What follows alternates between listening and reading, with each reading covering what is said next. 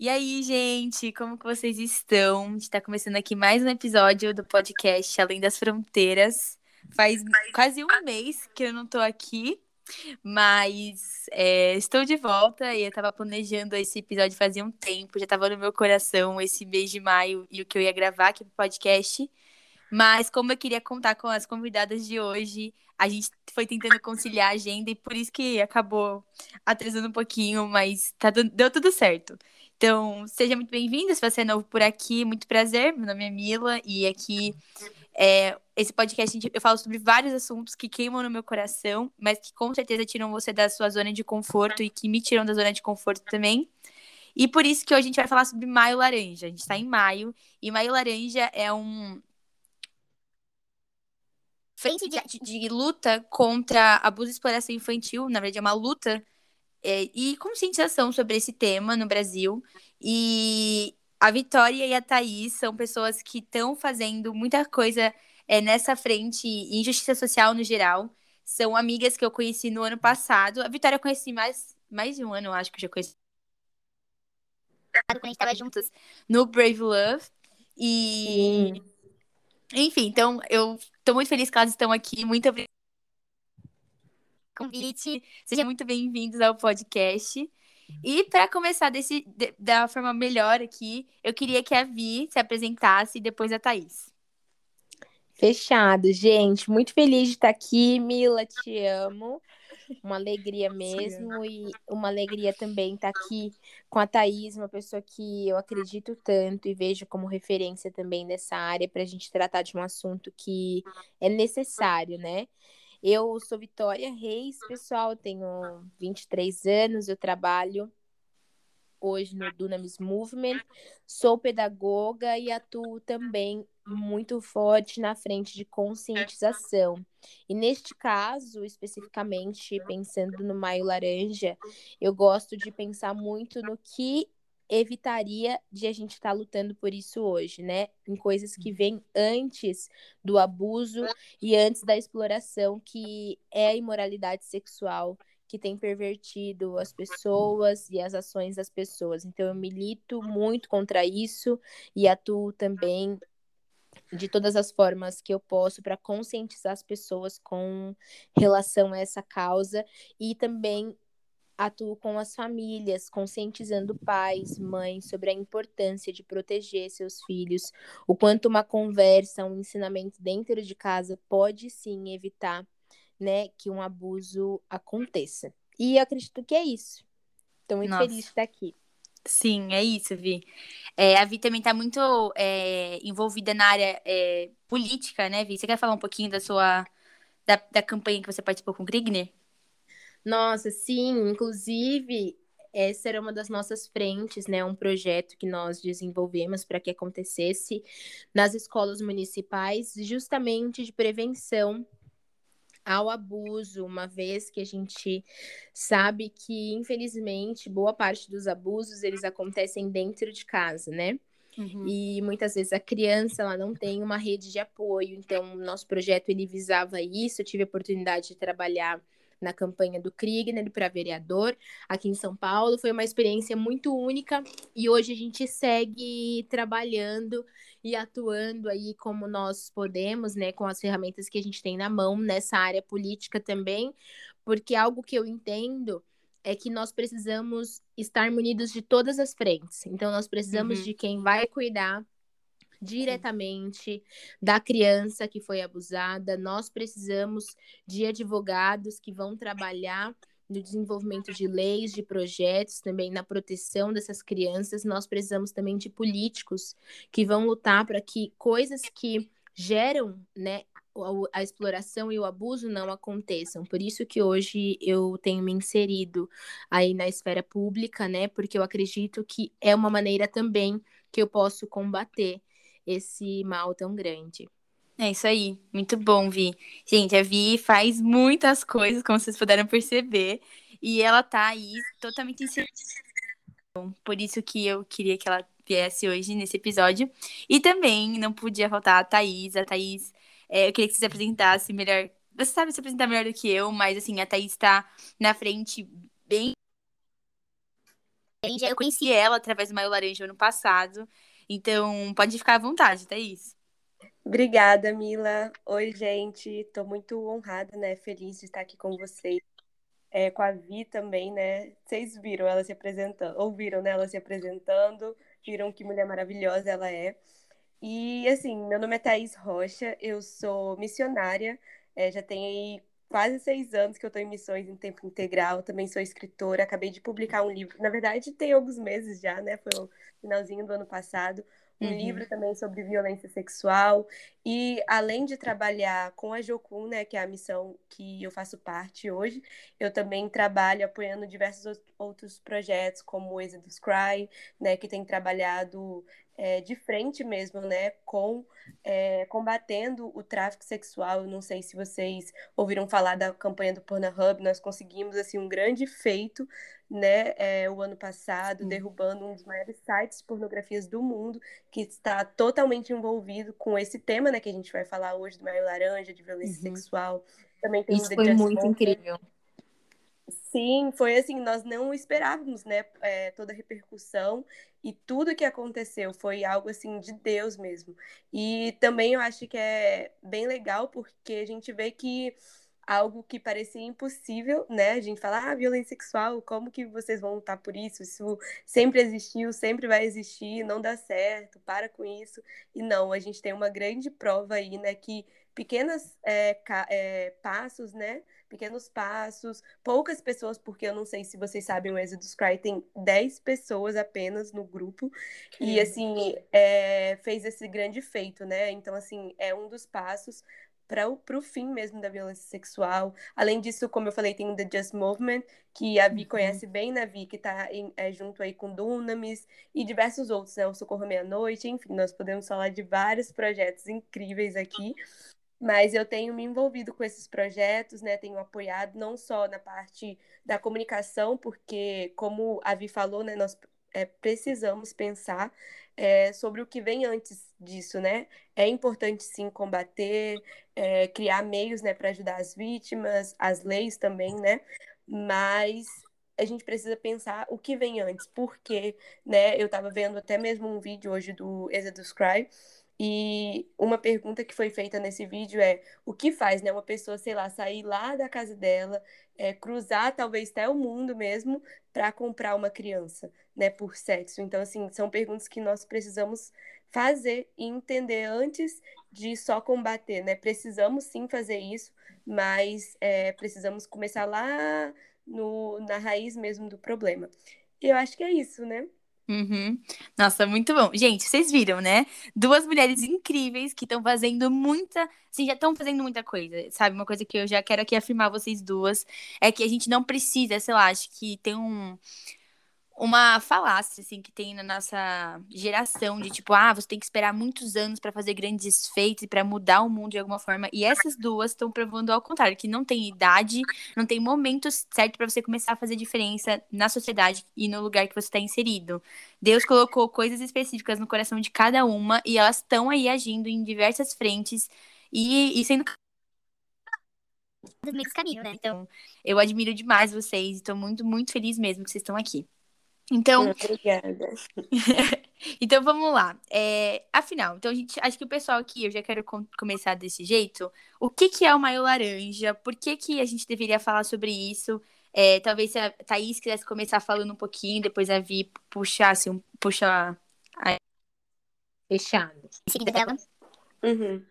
É, o, o Maio Laranja né, nada mais é do que um mês de enfrentamento, né, de prevenção ao abuso e à exploração sexual de crianças, adolescentes, mas eu gosto de falar assim de todo mundo, né? A gente fala muito sobre as crianças e adolescentes, mas a verdade, né, a realidade é que homens também são abusados, que é, meninos, né, que mulheres, adultos, enfim. Então, claro que tudo se começa na infância, infelizmente, né? Mas é esse mês onde a gente levanta essa bandeira Claro que nós precisamos levantar essa bandeira durante todo o ano, né? Eu costumo falar assim que tem muita gente que pergunta, ah, por que falar sobre isso se eu nunca passei por isso, ou se eu não hum. atuo na área, né? Eu não sou nem um profissional da saúde, ou sei lá, um policial, um educador, mas o, a violência sexual é um problema social, né? Uhum. Se a uhum. gente pegar todos os dados que temos hoje no Brasil, né, e no mundo também, é, nós vemos que é um problema social, né? Assim, os órgãos falam, né, que um,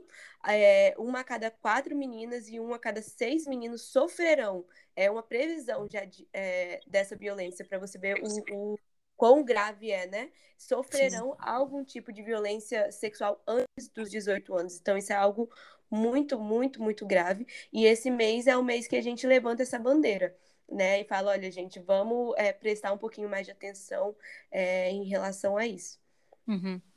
E eu acho que é algo muito legal da gente falar também, para quem está aqui acompanhando, é da gente ter o um entendimento do abuso, né? Que o abuso ele vai muito além do que só o toque propriamente dito, uhum. ou no caso de um abuso sexual, onde vai haver ou não penetração ou algum outro tipo de abuso, mas existe o abuso visual que acontece com as crianças, já um, um estímulo de sexualidade sendo despertado muito cedo e isso acontece muitas vezes por pessoas que são responsáveis por proteger as crianças, né?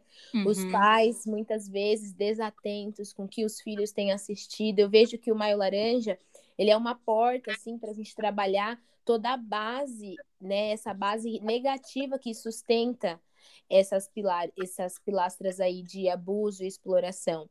Porque isso começa em algum lugar. Então começa naquela novela que é inapropriada e que os pais não estão observando, ou começa quando o pai largou o filho com o celular sozinho, e a gente tem uma média aí das crianças que começam a ver e acessar pornografia já com sete anos de idade, alguns casos até mais cedo do que isso. Então, é algo realmente muito sério que a gente precisa conscientizar, pensando que existem abusadores cruéis perto de nós, mas também existem pessoas que estão abusando sem que pareça que é uma pessoa extremamente ruim ou negativa, mas por conta de negligência, né?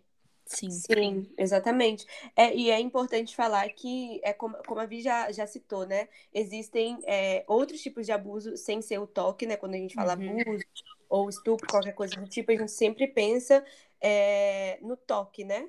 Na, no ato em si é, sexual, mas existem outros tipos de abuso, e exatamente o que a Vi falou, é, é algo disfarçado, né? Então, uhum. nós precisamos ficar atentos, precisamos é, nos atentar às crianças, precisamos falar sobre isso, né?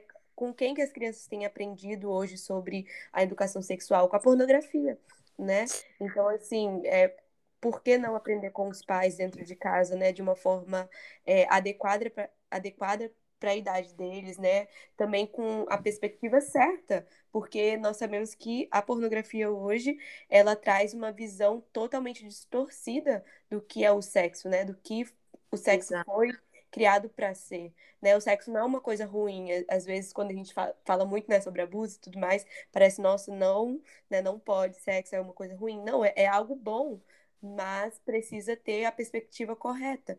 E a pornografia não traz isso pra gente, né? Uhum. Sim, e ainda falando sobre esse, esse, esse tema que eu gostei muito que vocês trouxeram. E assim, pelo laranja que eu comecei a ter consciência de que o abuso não era uma coisa, tipo, que existe esse abuso que é meio que velado, sabe? É, as pessoas falam, ah, vai ser um estupro, aquele, aquele abuso que é mais violento, né? Mais físico.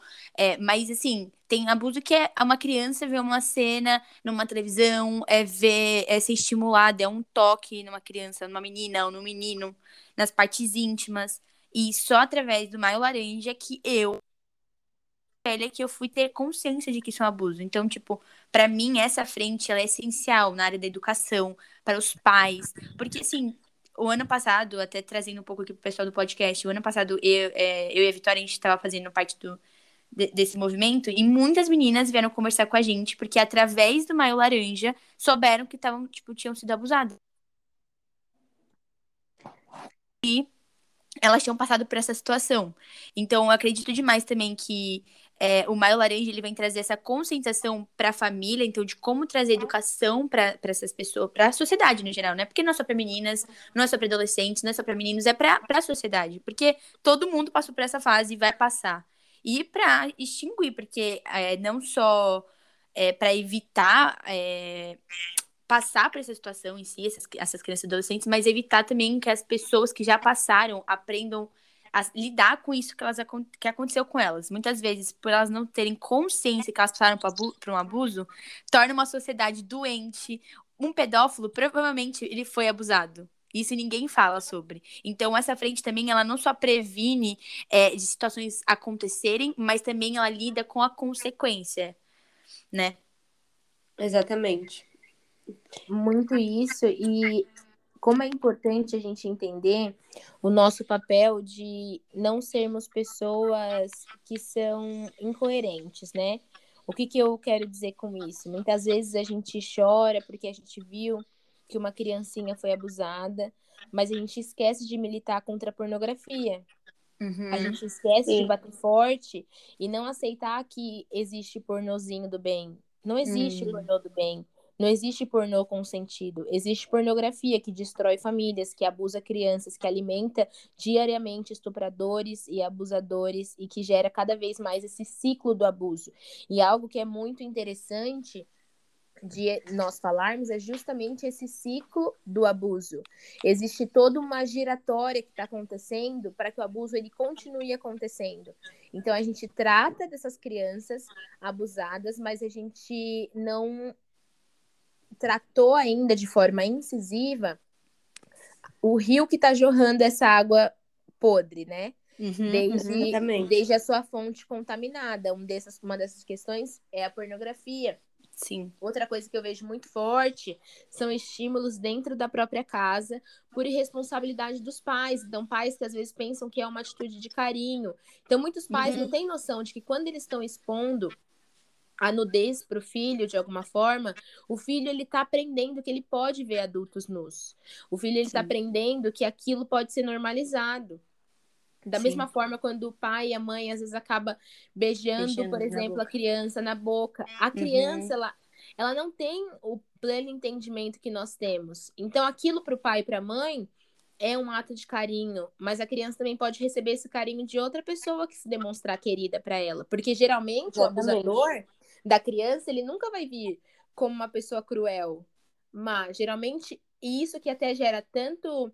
E a Thaís vai poder falar muito melhor disso, mas isso até que gera tanto a repulsa nas vítimas, é porque chega um ponto que muitas vítimas passam a gostar, porque são pessoas que estão oferecendo carinho, amor, são pessoas que estão, às vezes, num vínculo de proteção e geram algum ato de prazer no meio desse processo, né? Uhum. Exatamente, eu acho que a Vi falou tudo, né? Nós precisamos, que é uma coisa que eu bato muito de frente, assim, e a raiz do problema. Claro, né? Quando eu comecei é, a trabalhar com isso, né? A fazer os seminários, pensei em escrever o livro, foi exatamente por conta disso. A primeira coisa foi que eu percebi que as pessoas não sabiam o que era né, a violência sexual, o abuso, como acontecia. E aconteceu exatamente isso comigo, né? Como vocês falaram. Pessoas chegavam e falavam: Meu Deus, foi depois que eu li isso ou que eu ouvi que eu entendi que eu tinha passado, né? Por isso também. E elas ficavam chocadas porque era algo é, cotidiano, normal na vida delas. E elas não conseguiam ver isso como um, um, abuso, né? uma violência. Então, esse foi um dos motivos que eu comecei a oferecer os seminários. E também é, escrevi o livro, porque eu falei, gente, antes da gente aprofundar o problema, porque é necessário também aprofundar o problema, eu preciso dar o beabá para as pessoas, né? O que é a violência sexual? Mostrar que não é só, por exemplo, a penetração, tem muito mais é, além disso. Porque como eu vou aprofundar o assunto se as pessoas não sabem nem isso? Sim. Então, assim, eu tentei trazer esse beabá, né? Como você identifica, por exemplo, nós temos esse tabu de que é, o abusador, né? Primeiro que é homem, né? Nós acreditamos nisso, não, é o hum. homem. E isso não é uma realidade. Existem uhum. sim mulheres. E também é algo que a gente tem enfrentado muito, né? É que existem adolescentes, né? Crianças mesmo. Não, nós não falamos que são abusadores, mas sim que são reprodutores, né? Porque uma criança, eu acredito que ela não tem consciência de entender aquilo que ela tem está fazendo.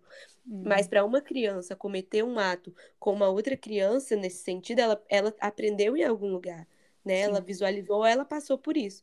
Então, são muitos tabus que nós precisamos é, derrubar em relação a isso e sim fazer o que a Vi tem falado, né? Ir à raiz do problema. É, como eu, eu falei, né? O que faz um homem, né? Quando a gente fala de tráfico sexual, por exemplo, o que faz, sei lá, um homem europeu tá lá na sair do país dele, cruzar todo um oceano, indo para a Ásia, por exemplo, para comprar uma criança por sexo.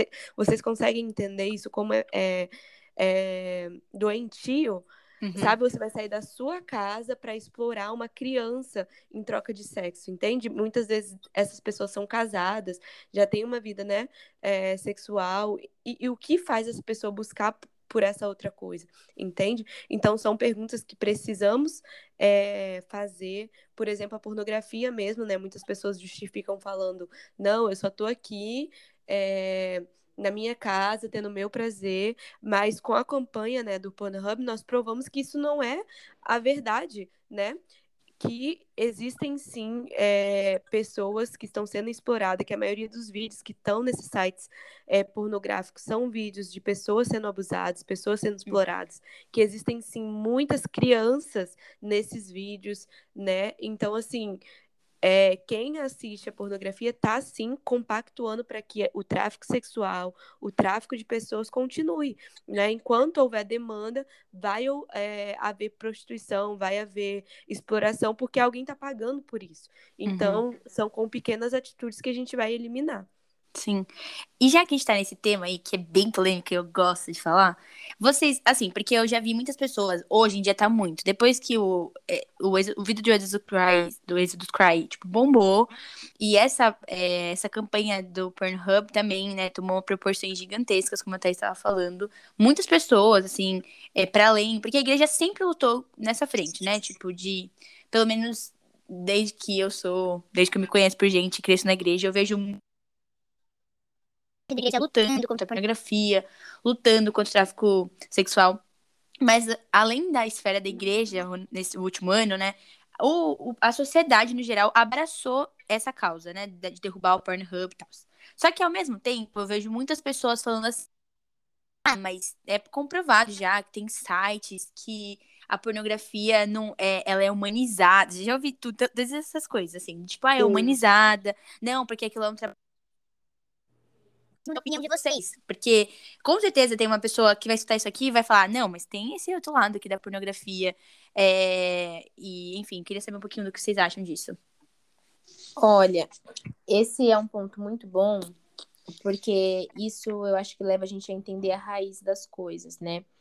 Então eu entendo que a raiz de toda essa imoralidade, a raiz do abuso, da exploração sexual de crianças, de adolescentes, a pornografia, isso tudo está enraizado numa visão corrompida do eu, né? Então uhum. o homem ele cresce aprendendo que ele nasceu para ser feliz, que ele nasceu para ter prazer e que tudo que leva ele para esse lugar é válido.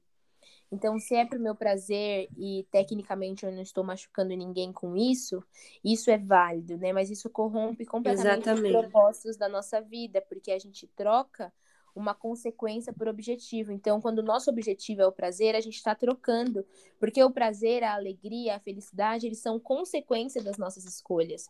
Eles não são o objetivo da nossa vida. E quando a pessoa ela entra nesse caminho Uau. de buscar sempre a própria satisfação, o próprio prazer, ela vai para um caminho perverso, porque a grande realidade é que o homem é perverso, né?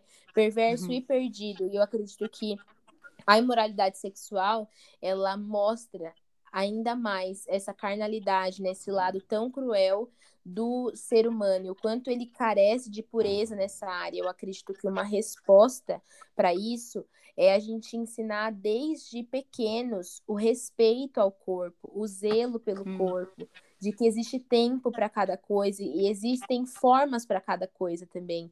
O corpo não foi preparado para estar tá envolvido em imoralidade. Imagina, mesmo que, que fosse uma coisa consentida, nenhum corpo foi preparado para ter tantas relações de formas tão é, absurdas. Enfim, é muita coisa, né? Mas entendendo um pouco essa raiz do prazer e essa sede que o homem tem por ter prazer, e quando eu digo homem, o ser humano, né? Uhum, que o homem exato. tem para ter, uhum. ter prazer, ser feliz, essa busca, ela é insaciável se a gente viver Exatamente. buscando o prazer e a felicidade, a gente nunca vai estar satisfeito. E por isso que a gente vê de coisas do que a gente está falando até para pior, né? Hoje a gente vê coisas muito perversas mesmo com relação aos limites do prazer humano. Sim.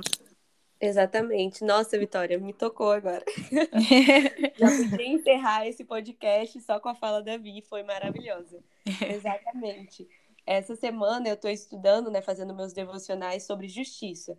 Porque, assim, é, eu até postei, eu acho, um texto sobre isso, eu escrevi um texto sobre isso, falando como é difícil, né, você não confundir a sua sede de justiça com a vingança, né?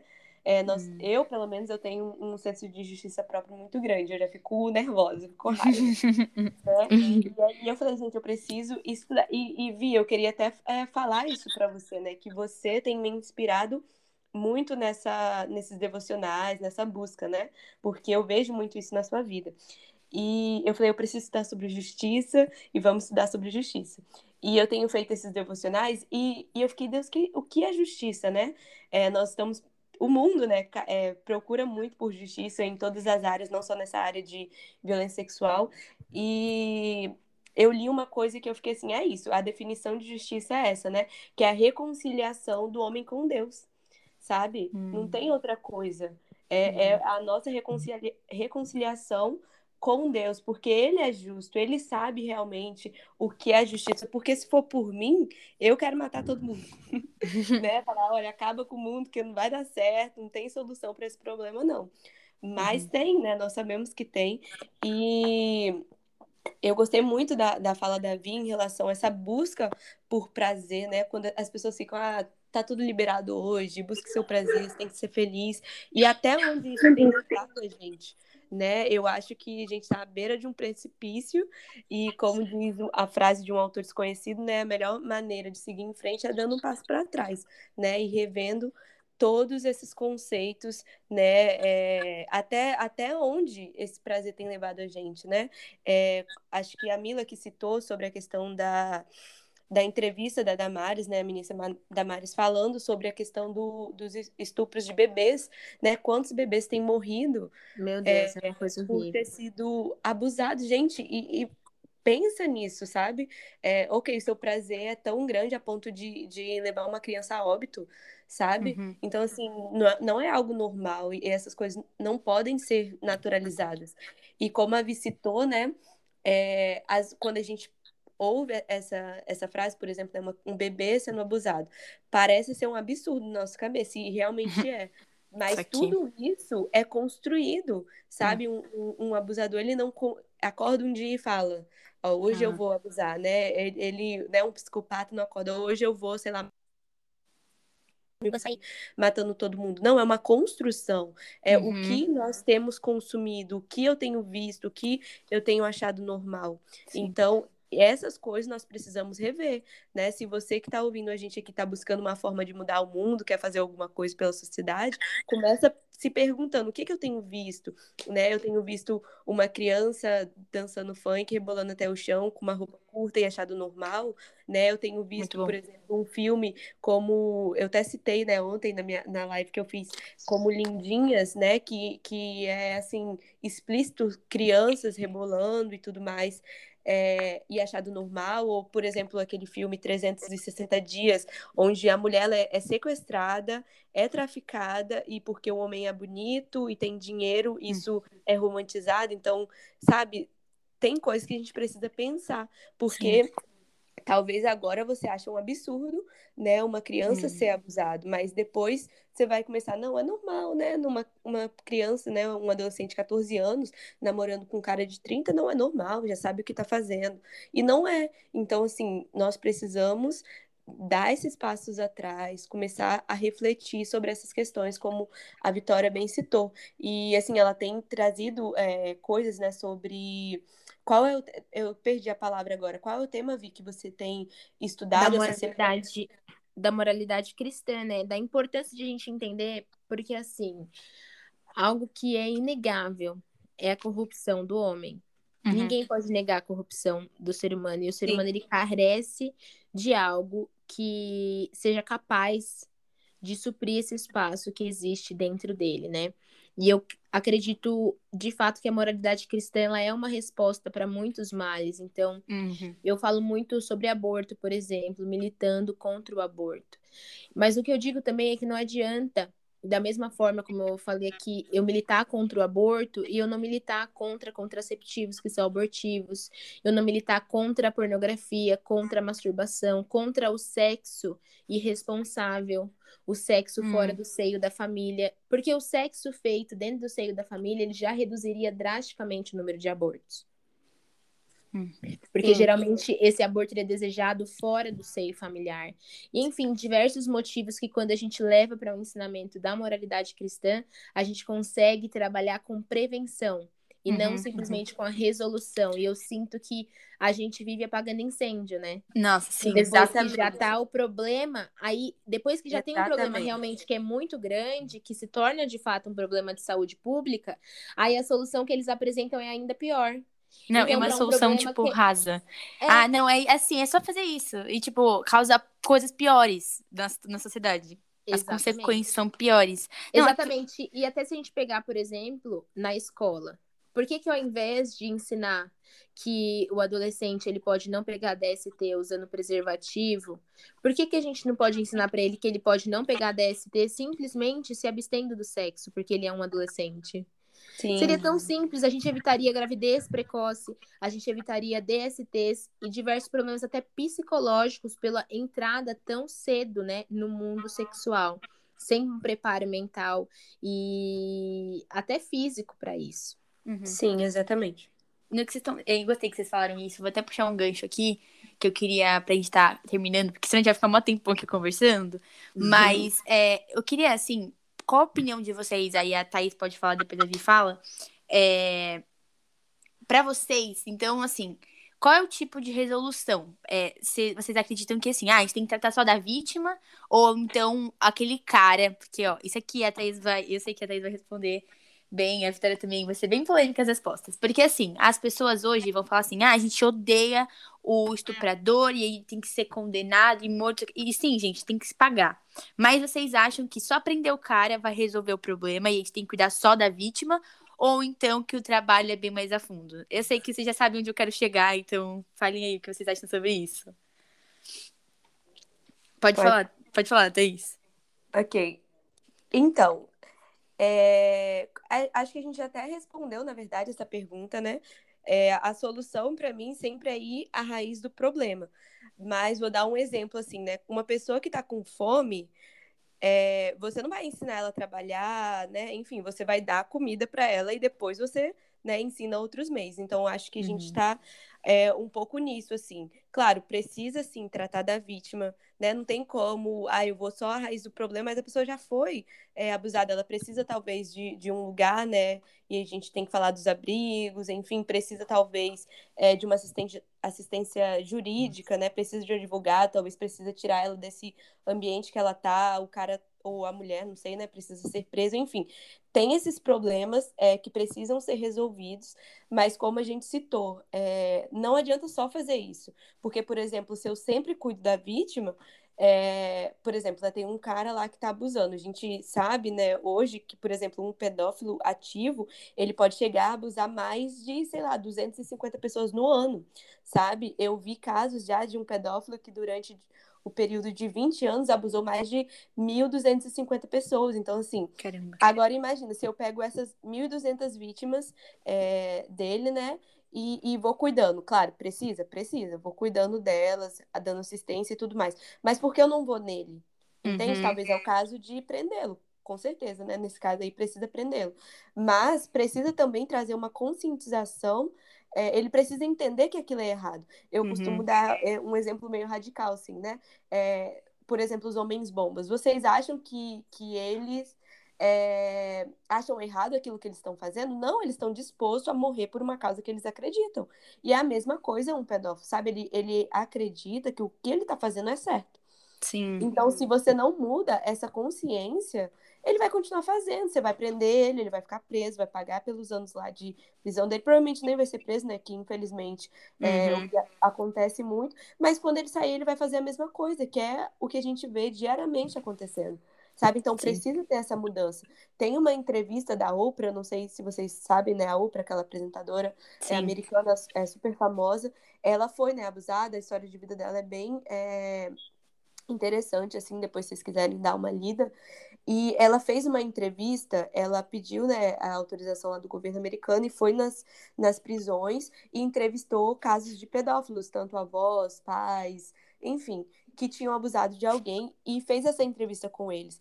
E, cara, a, se você vê a entrevista, eu amo essa entrevista porque você consegue ver a visão do outro lado, sabe? Todos eles acham que o que eles fizeram tá certo. E os caras estão presos, estão hum. pagando pelo que eles fizeram, sabe? Então, assim, precisa. Por isso que eu gosto muito da, dessa linha que o Exodus Cry é, traz de abolição, né? Que é a mudança de leis. Sim, nós precisamos mudar as nossas leis, precisa ser cumprida, mas principalmente essa mudança de mentalidade enquanto não houver isso, enquanto nós não irmos à raiz do problema, cuidar da nossa família, né? É, porque o abuso, como a Vi falou, né, não é algo só é, da sociedade, é familiar, a gente precisa cuidar das famílias, né? Eu estava vendo algo é, fora né, do contexto, mas eu estava vendo que é, cinco, é, quatro a cada cinco órfãos, né, que estão hoje em orfanatos, têm famílias. Então, claro, é legal a gente apoiar os orfanatos, os abrigos, ir lá e ajudar, muito legal. Mas vocês acham que o problema está nisso? Se a cada quatro, é, a cada cinco, quatro têm famílias, então o problema é familiar, e é a mesma coisa com o abuso. Sim. Então, para mim, é, a solução é ir à raiz do problema, sabe? Arrancar o mal pela raiz mesmo. Uhum. Muito bom. Muito bom, e eu acredito que, como a Thaís está falando, a gente tem que pensar em tudo que leva a isso a acontecer, né? Eu acredito que existem problemas que envolvem corpo, alma e espírito. E a gente precisa tratar corpo, alma e espírito, senão a gente não resolve o problema. Hum. Então, se vão tratar só o corpo e vão fazer uma castração química, não vai adiantar. A mentalidade dele continua de abusador. Hum. Se for tratar só a alma, Sim, a maioria e aí ir para um lado, tem, né? exato, e aí vão para um lado de que ele é um doente, coitadinho, não resolve, porque ele não é hum. é esse doente, coitadinho, que é o que hum. vem acontecendo. Vão tratar a pedofilia como uma doença, e daqui a pouco, ao invés de prisão, os pedófilos eles vão estar literalmente sendo encaminhados para internação. Então, hum. praticamente um parabéns, se você abusou de uma criança, você ganha agora uma internação com uma cama confortável para você, atendimento no seu quarto, porque você é um doente mental. Então, hum. a gente não hum. pode nem ir para esse extremo. E não é uma realidade, né? As pessoas, exato, que as pessoas elas são constituídas de corpo, alma e espírito. E a gente precisa tratar esses problemas a nível de corpo, alma e espírito. E eu acredito que até neste lugar que a igreja precisa cumprir de forma bem incisiva o seu papel que só ela vai conseguir suprir, que é o espírito. Precisa haver uma mudança completa e um arrependimento genuíno e hum, um tratamento exatamente. completo também das vítimas, porque se a gente trata Sim. a vítima só no corpo e na alma, ela continua com um buraco eterno que ela não consegue, porque é, um, é uma ferida muito grande. Sim. Então, eu acredito que a melhor solução é nós tratarmos esse problema tanto na perspectiva da vítima, primeiramente, e com certeza vai ser a nossa prioridade, mas também da perspectiva do abusador. Entendendo nossa. que o, o problema ele começou em algum lugar e a gente precisa chegar nesse lugar para resolver o problema, né? Uhum. Gente, muito bom, muito bom. É isso, eu acredito demais nisso. Eu lembro que eu, eu, gosto muito desse exemplo da, da, da, da, prisão que a, que a Thaís trouxe, né? Tipo, se você for lá na prisão, um avô, por exemplo, que abusou da sua neta, ele não vai, ele vai achar que aquilo foi um carinho, sabe? Então, eu realmente eu acredito que, assim, a Bíblia fala, né, que a gente tem que é, não se moldar aos padrões desse mundo, mas ser renovado pela transformação da nossa mente. E eu acredito que é, muito, muito desse problema tem que ser através de renovação da mente. E eu realmente espero que você que está aqui até esse minuto desse podcast, de alguma forma, esse podcast tenha renovado a sua mente. Eu espero que você comece, de alguma forma, a ficar indignado com essa situação, que isso é uma causa sua também. Não é uma causa só para professores, não é uma causa só para é, pessoas que são da área da justiça, é para a sociedade. E isso te afeta de alguma forma. Pode, pode ter sido a sua mulher, pode ser uma sua irmã, o seu irmão, pode, ter, pode ser o seu filho, sua filha no futuro. É uma causa da sociedade que todo mundo tem que lutar. Eu realmente espero que esse podcast aqui tenha instigado você mesma a, a, procurar conhecer melhor sobre Maio Laranja. A gente tinha, poderia conversar muito mais aqui sobre esse assunto, porque tem toda uma história, o porquê que a gente. É, a história do Maio Laranja, como que começou. Mas eu realmente é, indico para vocês o perfil da Thaís e da Vitória, sigam elas. Elas têm feito trabalhos incríveis. Conheçam o Maio Laranja também, que tem um perfil. É, eu eu realmente acredito que só de você já começar a pesquisar, você já está fazendo alguma coisa, mudando a sociedade, que é você sendo transformado através dessas conversas que são difíceis, não são conversas legais, que são cheias de tabu, mas que são muito necessárias. Então, acho que é um pouquinho disso, a gente vai ficando por aqui. Mas eu tô muito feliz que vocês vieram. Muito obrigada, Vitória e Thaís, por terem vindo é, do fundo do meu coração. Amo muito vocês, admiro demais vocês. Amo eu você, que... é uma alegria para mim. Isso é só o começo. Sim, muito obrigada pelo convite. Obrigada, Vi. É um prazer estar com vocês. Eu aprendo muito, muito mesmo. Né? Às vezes as pessoas acham que a gente está ensinando alguma coisa, mas na verdade a gente está aprendendo bastante, sabe? Uhum. E, e é o que foi falado mesmo, né? É algo que queima no coração de Deus nessa né, causa. Então, assim, Vamos estar tá atentos, vamos nos informar mesmo e vai dar certo. Gente, muito, muito obrigada, tá? É isso. É isso. Então a gente vai ficando por aqui. Um beijo e até o próximo episódio. Beijo. Beijo. Aí.